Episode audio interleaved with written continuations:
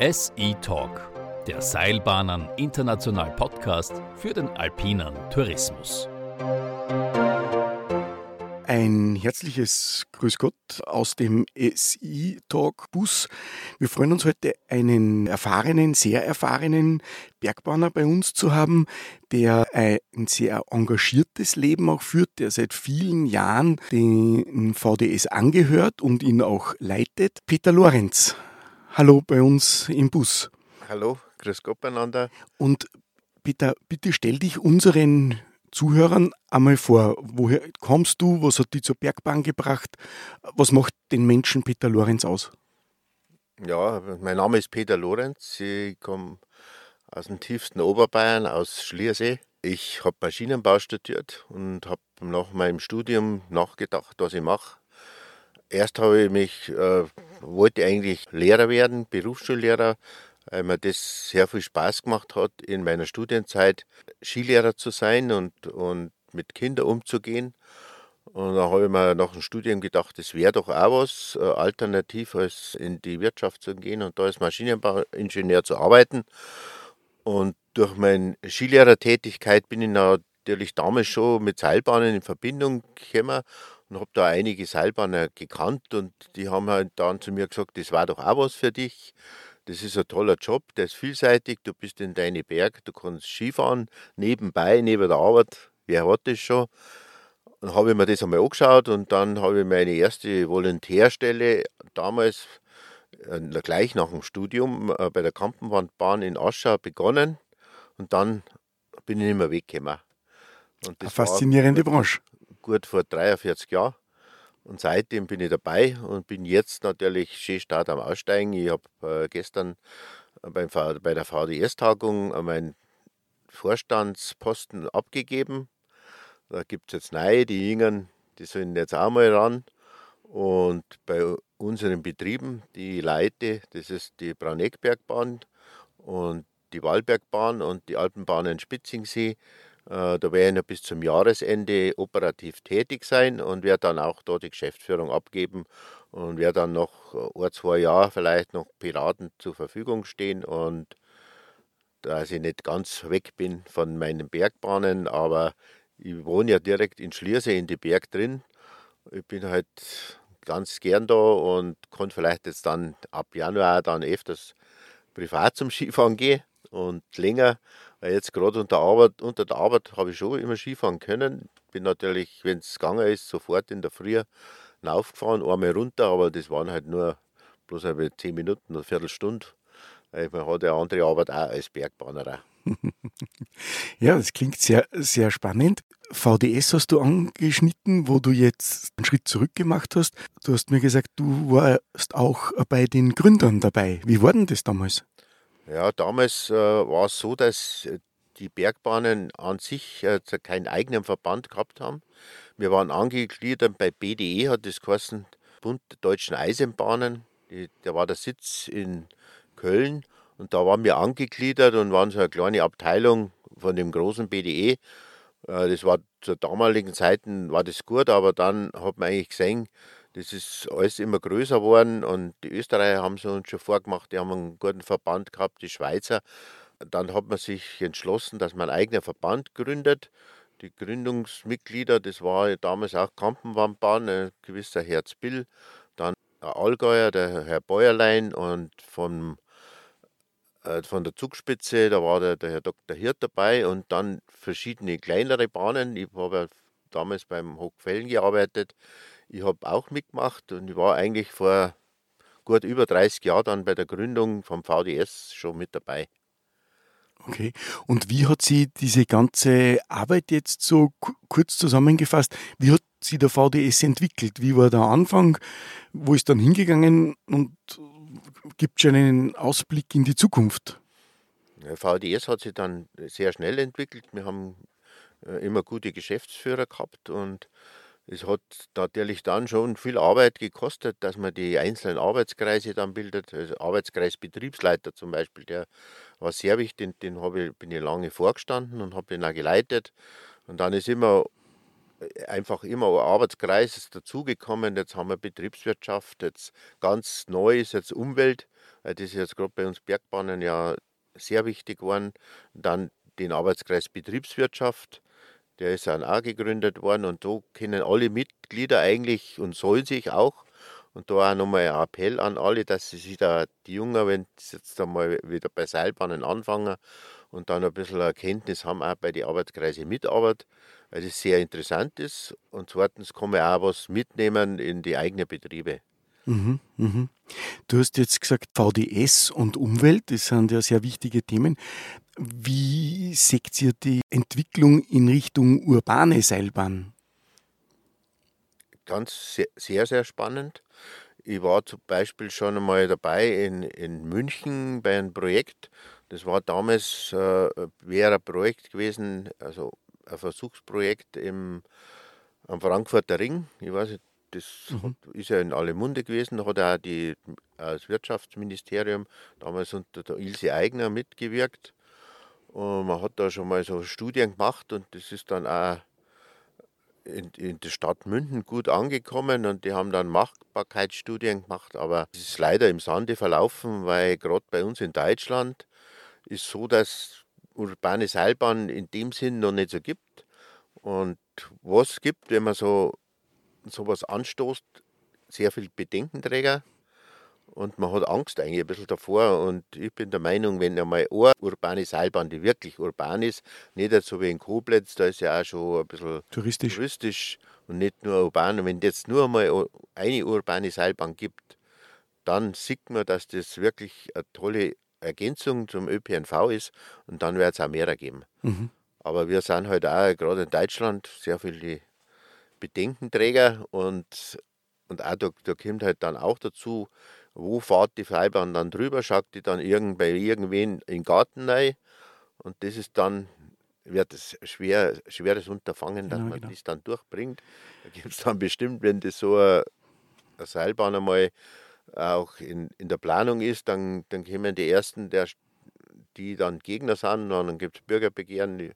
Ich sehe das alles kommen, bis das einmal geht. Mhm. Aber man sieht es ja, ich möchte mir, gerade wenn ich dann einmal in Rente bin, das selber mal anschauen, in Mexiko oder in Südamerika, wo es ja wirklich ganz oder auch näher. gibt. Ja, oder näher in Berlin gibt es ja Der hat mir jetzt Bilder geschickt, der ist gerade drüben in La Paz. Das ist ja toll, was die da mhm. mit der urbanen Seilbahn erreichen. Mhm, mhm. Ähm, du äh, vom VDS, wenn jetzt urbane Seilbahnen in Deutschland kommen, soll sich dann der VDS darum kümmern, um diese urbanen ÖPNV-Seilbahnen oder soll dann der VDV sich da engagieren? Ja, ich glaube schon gut, wenn der VDS da mit am Ball bleibt, weil da sind ja wirklich die, die Leute, die sie auskennen. Und wir haben da schon drüber nachgedacht und werden auch einen wiederum einen Arbeitskreis bilden, urbane Seilbahnen, äh, weil da, da glaube ich ist schon gut, dass die, das Know-how von, von unseren äh, Leit Seilbahnen, äh, von touristischen in den Berg, dass man das ja wirklich sehr gut mit übernehmen kann zu den urbanen. Mhm. Wie schätzt du da in Zusammenhang die Initiative von der Cable Car World? Ich hab, war leider nicht in Essen, aber der der Initiator von der Cable Car World, der war jetzt halt vor gut drei Wochen bei mir mal in Wahlberg. Da hat mir das alles erzählt. Also das, das ich finde die Initiative gut, alles gut, äh, ist gut, wo das hingeht, dass man da mal auch Aufklärung betreibt unter der Bevölkerung und auch unter den äh, Entscheidungsträgern.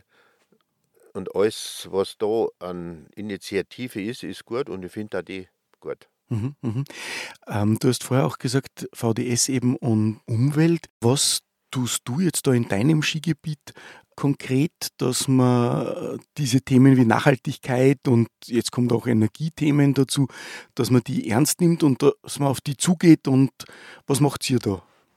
Also wir machen schon seit Jahrzehnten was für die Umwelt und wir haben wir müssen ja schauen, dass unsere Berge attraktiv bleiben.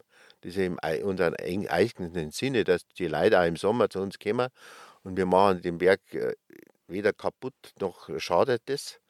Aber wir wir machen sehr viel. Wir, wir pflegen die Wanderwege, dass da kein, äh, kein Wildwuchs gibt. Wir schauen, dass die Skipisten so bleiben, wie sie sind. Das sind meistens beweidet. Wir schauen auch seit Jahren schon auf die Energie, weil das ist unser eigener Geldbeutel. Wir haben teilweise jetzt in unseren Betrieben, äh, nutzen wir die Abwärme von den äh, Antrieben und heizen da Gaststätten damit. Aber wir haben sehr viel gemacht und haben aber nicht drüber geredet. Das mhm. war eigentlich ein bisschen unser Fehler. Aber da sind wir jetzt so, dass wir jetzt auch tue Gutes und rede, rede darüber. Jetzt machen wir ja gerade jetzt. Ja.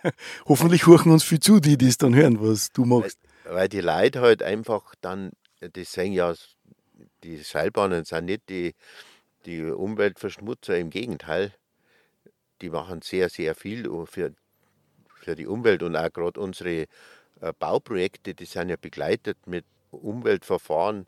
Wir haben teilweise riesen Ausgleichsgeschichten. Wir zum Beispiel beim Bau von unserem Speicherteich sicher ist der durch die Gazetten gegangen und das war natürlich schon im Berg drum, wenn man dann so einen Teich baut mit 110.000 Kubikmeter, das am Anfang in der Bauphase schaut das furchtbar aus. Aber wenn man jetzt anschaut, wie schön der ist, und da dafür haben wir Ausgleichsflächen an der Isar, Mhm. Wir dann praktisch die Isarauen, die früher überschwemmt worden sind.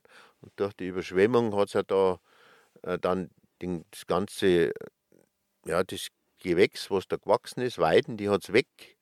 Und dann ist bloß der Kies da gewesen und dann hat es da so, so Magerrasen gegeben. Da haben dann die, da die Orchideen sind da gewachsen.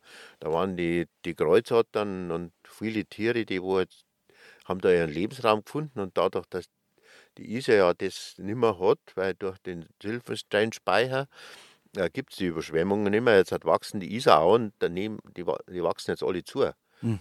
Und eigentlich die, die Biotope und die tolle Fauna ist verschwindet. Und da gibt es Projekte vom, vom Naturschutz und vom Landratsamt, dass man die Auen so gut möglich wieder frei macht und, und auch die, die ganzen Weiden und ausreißt, dass man da beweidet mit Ziegen, die alles zusammenfressen. Und da haben wir einige Hektar, die wir pflegen, als mhm. Ausgleichsmaßnahme für unseren Teich. Mhm. Und das wird da über, das geht über 20 oder 30 Jahre, glaube ich sogar. Und da gibt es auch Monitoring, da mhm. wird immer alle drei Jahre angeschaut und siehe da, es sind tatsächlich wieder die äh, Orchideen da, es sind wieder die Kreuzottern da und sind wieder auch die die anderen, wie zum Beispiel, was ist auch ganz gut, die, der Wacholder wächst mhm. da und wirklich ganz tolle Sachen und das weiß halt bloß keiner und wir müssen eigentlich alle darüber mal reden. Ja, ja, na perfekt. Dass die Leute sehen, was wir ja eigentlich machen. Was ihr alles tat, sehr genau. Du, wenn wir jetzt uns das anschauen, Freizeit und, und Skifahren in deinem Gebiet, ihr habt ja auch viel Gleitschirmflieger, glaube ich, im Sommer. Oder sind die auch im Winter bei euch?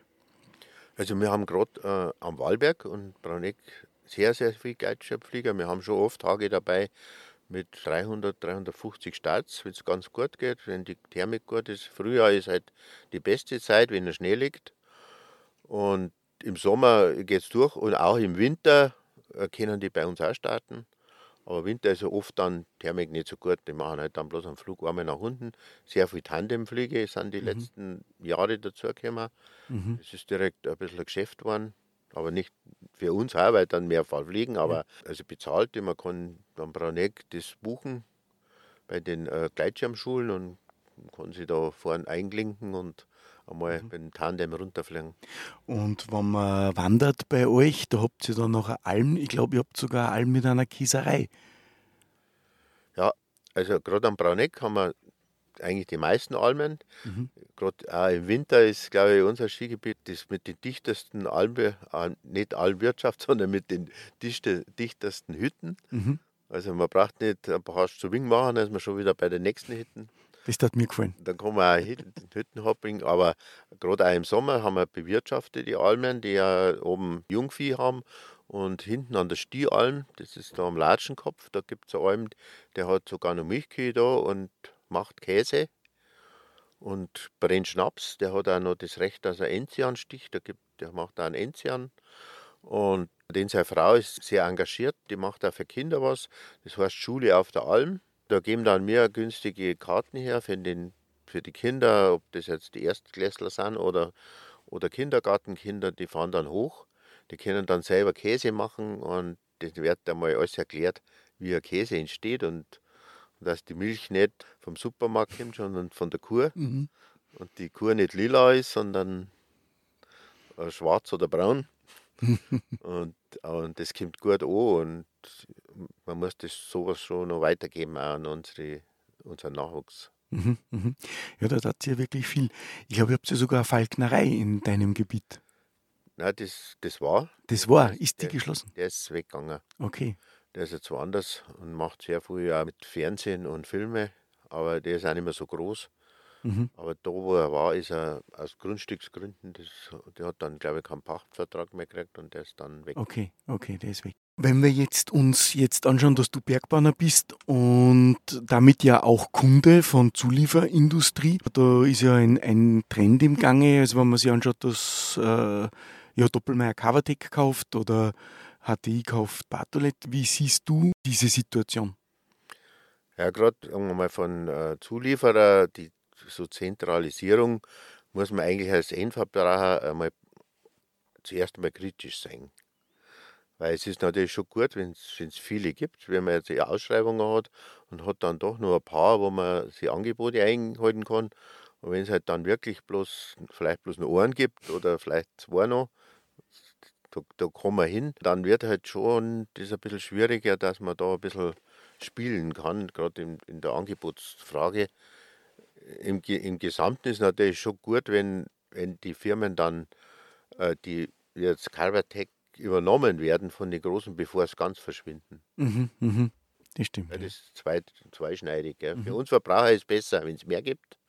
Aber wenn es der Markt natürlich nicht hergibt und ein Kleiner nicht mehr leben kann und dann ganz aufhört und gibt, das Know-how ver verloren geht, dann ist es dann besser, wenn das Wenn ein übernimmt. groß übernimmt. Ja.